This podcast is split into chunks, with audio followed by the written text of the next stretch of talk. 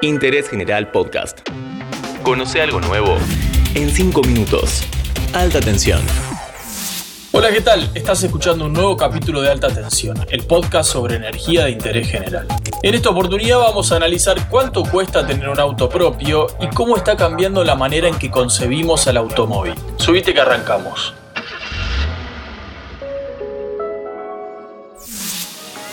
La consultora Focus Market calculó que en marzo de 2021 el mantenimiento de un auto mediano nuevo en Capital Federal costaba 23.900 pesos mensuales. Este auto se compró en 2020 en 1.200.000 pesos y si se usa para ir a trabajar todos los días, el costo mensual sube casi 10.000 pesos más, se va a 33.000 pesos. El cálculo comprende dos tanques de nafta por mes, el seguro, la patente, una cochera que promedio vale 5.000 pesos, un lavado y después el cálculo mensualizado de gastos anuales. Cambio de aceite, alineación y balanceo y como es nuevo, un service. El estudio compara ese costo con los viajes en taxi o alguna de las aplicaciones de movilidad, Uber, Cabify o Didi. El costo para ir a trabajar todos los días en taxi es 27 mil pesos y con la aplicación alrededor de 24 mil. Además, el informe agrega que como el auto vale más de un millón de pesos, si lo vendes y pones esa plata en un plazo fijo, el gasto del taxi lo pagás solo con los intereses. La verdadera diferencia, sin embargo, es con el transporte público. Alguien que se toma un subte más un colectivo en Capital Federal todos los días gasta alrededor de 450 pesos por semana, es decir, unos 1800 por mes. El automóvil personal o familiar está en los cimientos del sueño americano y también en el sueño argentino del ascenso social, la casa propia, el auto propio y, por qué no, un departamento en la costa. Eso que para generaciones anteriores de clase media era bastante accesible, hoy suena imposible. Sin embargo, la depresión de los salarios no es la única transformación social en el camino. Para la economía individual ya vimos que tener un auto es caro, sobre todo teniendo en cuenta que está estacionado más del 90% del tiempo.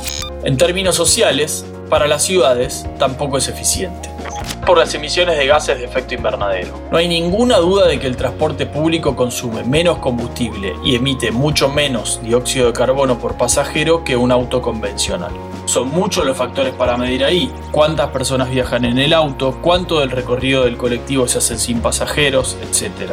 Pero un sistema eficiente de colectivos, subtes y trenes es ambiental y económicamente más sustentable para las ciudades que miles de autos individuales. Y mucho más si tenemos en cuenta la congestión del tránsito. La pandemia produjo efectos contradictorios. Por un lado, las restricciones al contacto y el trabajo remoto redujeron los traslados a mínimos históricos. En 2020, el consumo de combustibles para transporte terrestre cayó 10% en todo el mundo respecto de 2019. Y también se vendieron menos autos. Pero por otro lado, el miedo al contagio también alentó a mucha gente a asegurarse un medio de transporte individual. Ese fue también uno de los factores que impulsaron la venta de bicicletas. En 2020 se vendieron el triple de bicicletas que en 2019, según la Cámara Industrial de la Bicicleta. Por esas mismas razones no se puede hablar del automóvil en términos puramente económicos o ambientales. Está el factor cultural, que es ineludible, y también el hecho de que los autos tienen usos muy difíciles de reemplazar. Para dimensionar la revolución del automóvil en el siglo XX hay que pensar que un obrero de una fábrica en 1950 podía llegar más rápido a cualquier lugar que el hombre más rico del mundo apenas 100 años antes. Esa noción de territorialidad y uso del tiempo sigue marcando las diferencias sociales todavía hoy. Quien más alto esté en la pirámide social llegará más rápido a donde quiera llegar, vivirá más alejado de otras personas, tardará menos en que lo atienda un médico.